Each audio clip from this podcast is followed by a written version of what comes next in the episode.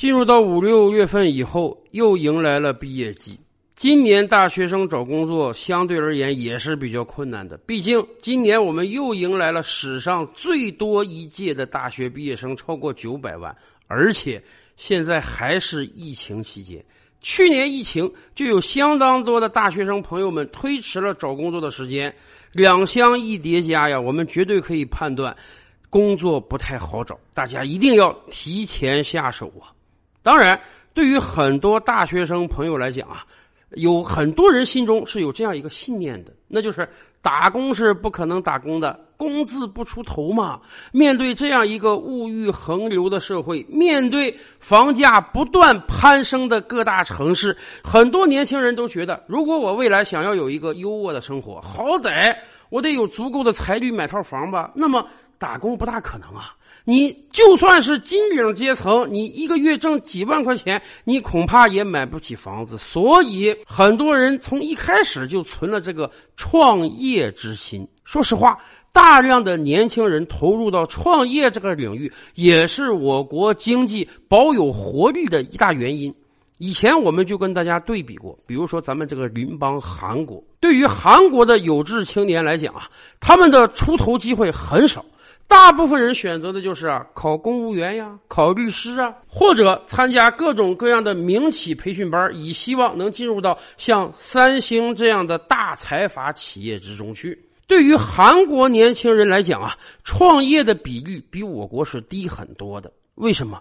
韩国经济被财阀严重把持啊，韩国那个财阀对经济的渗透远超我们想象。不是说三星集团人家既生产芯片又生产手机，既有医院又有游乐园，不止这些行业啊，三星连街头餐饮连锁店人家都有染指啊。所以韩国年轻人想出来创业那是非常艰难的。相对而言，我国年轻人创业要容易得多，而且过去几十年咱们经济一直是蓬勃增长的。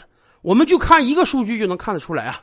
每一年相关机构公布的这个首富排行榜，您去看看，这么些年来变化了多少次啊！今天就连两位马爸爸和一位王爸爸都不敢说自己能永远在那个榜单上待着了。所以啊，咱们这么蓬勃增长的经济形势，给了很多人希望。朝为田舍翁，暮登天子堂。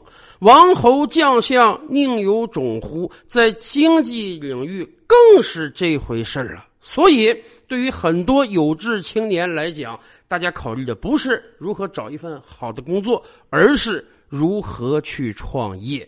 但是这个时候，我们真得提醒大家：如果你想创业，你一定要擦亮自己的眼睛。对于很多年轻人来讲啊，创业并不是一个个高大上的项目啊。你有技术，你有想法，你有点子，然后呢，你去找风投、找天使投资，融给你一大笔钱，在所在城市最好的写字楼租下一整层，然后等着三五年之后公司上市。说实话，这种创业不是没有，但是占的比例非常非常小。大部分年轻人的创业呢，其实就是开个奶茶铺。开个小卖店或者到互联网上搞个店铺卖卖东西而已。这种创业，一方面并不需要你有多么深的人脉、多么丰富的经验；另一方面呢，整体投入也并不是太大，可能有个十几万、二三十万就够了。有的年轻人会跟家里伸手要这笔钱，有的年轻人呢可能打工几年攒了一些钱，还有更多的年轻人会套信用卡呀、套花呗呀、到网贷去借款呀，来补足自己这个创业资金。很多人的理想是很宏大的，他们想我从一家奶茶铺干起。只要我够辛勤，只要我这个奶茶够好喝，哎，会有越来越多的人过来买奶茶，然后我就一家变两家，两家变四家，四家变八家。不是有那种奶茶企业都上市了吗？人家能上市，我为什么不能上市呢？对于很多几乎没有经验，但是手头或多或少有点小钱的大学生来讲，开个小店还真是一个创业的好路径。然而，我们真得提醒大家呀。创业的路不是那么好走的，往往你看到的生意火爆的企业背后有多少艰辛，你未必能了解到。而且，这还是挺下来的。有一家挺下来的，恐怕就有十家挺不下来的。更关键的是，在你创业的路途上，有很多人憋着骗你啊。咱们就说最近最火的奶茶铺吧，也不知道从什么时候开始，中国年轻人似乎对于奶茶特别的喜欢。有便宜的三五块钱一杯的，也有贵的三五十一杯的。但是真的随时随地都有大量的年轻人能到奶茶铺去消费，以至于让很多人觉得开奶茶铺绝对是个稳赚不赔的生意，而且还有相当一部分人。打起了这些大学生的主意。你想开奶茶铺是吧？可是你一方面没有品牌，另一方面没有经验，店内怎么装修，物料如何采买，你都不清楚。要从头学是需要花很长时间的。所以呀，就有各种各样的连锁加盟机构来给你做出指导。咱们可以随便找个搜索引擎，你就搜索“奶茶”俩字，您看看能蹦出多少个吸引你加盟的奶茶铺来？人家这个广告词做的太棒了，你投个几万块钱，我就给你全套的品牌运营策略。有专家指导你如何装修、如何采购、如何配料、如何开业。开业之后经营的不好的话，还随时随地会有业内专家来对你进行辅导。哎，你只要花个几万块钱加盟了人家这个奶茶连锁品牌，你就坐等数钱吧。对于很多准备创业的年轻人来讲，哎，这真是一条捷径啊！你想，我什么都不知道呢，这个时候就有人愿意手把手的教我，这不是送我发财吗？然而，不知道有多少人坠入到了这种加盟连锁骗局之中。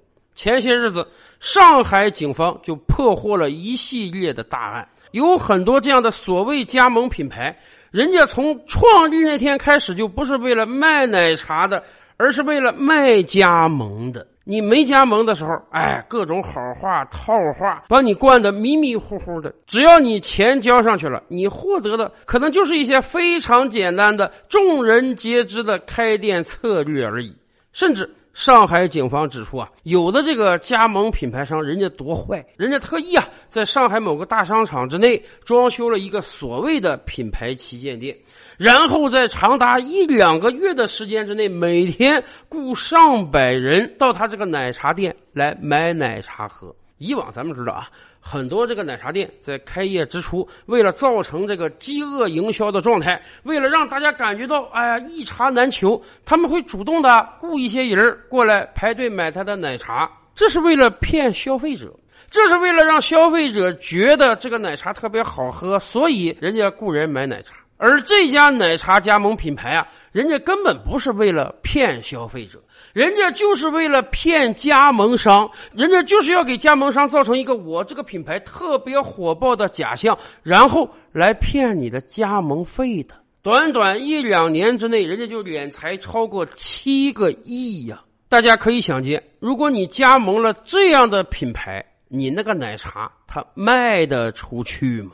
如果在你的辛勤劳作之下，哎，你这个不知名的加盟品牌卖出去了，太好了，人家可以继续卖给你物料赚钱，而且还可以利用你再吸引更多的加盟商。而如果你卖的不好，你倾家荡产了呢？对人家来讲，是你经营不善，我有什么罪责呢？所以呀，咱们这些准备创业的大学生，在你创业之初，真的要好好考察市场啊。千万别中了招，被各种各样的加盟品牌所欺骗呀！咱们这么讲吧，对于年轻人来讲，身上有着无穷的精力，大家确实觉得让我安于现状，找一份几千块钱的工作，实在太屈才了，而且。